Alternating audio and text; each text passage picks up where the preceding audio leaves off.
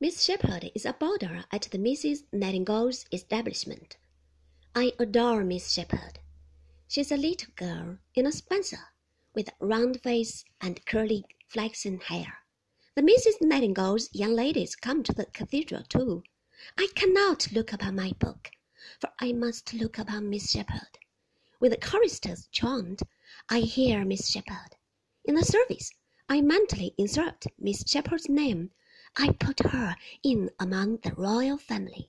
At home, in my own room, I am sometimes moved to cry out, "Oh, Miss Shepherd!" in the transport of love. For some time I am doubtful of Miss Shepherd's feelings, but at length, fate being propitious, we meet at the dancing school. I have Miss Shepherd for my partner. I touch Miss Shepherd's glove, and feel a thrill go up the right arm of my jacket and come out at my hair. I say nothing tender to Miss Shepherd, but we understand each other. Miss Shepherd and myself live but to be united.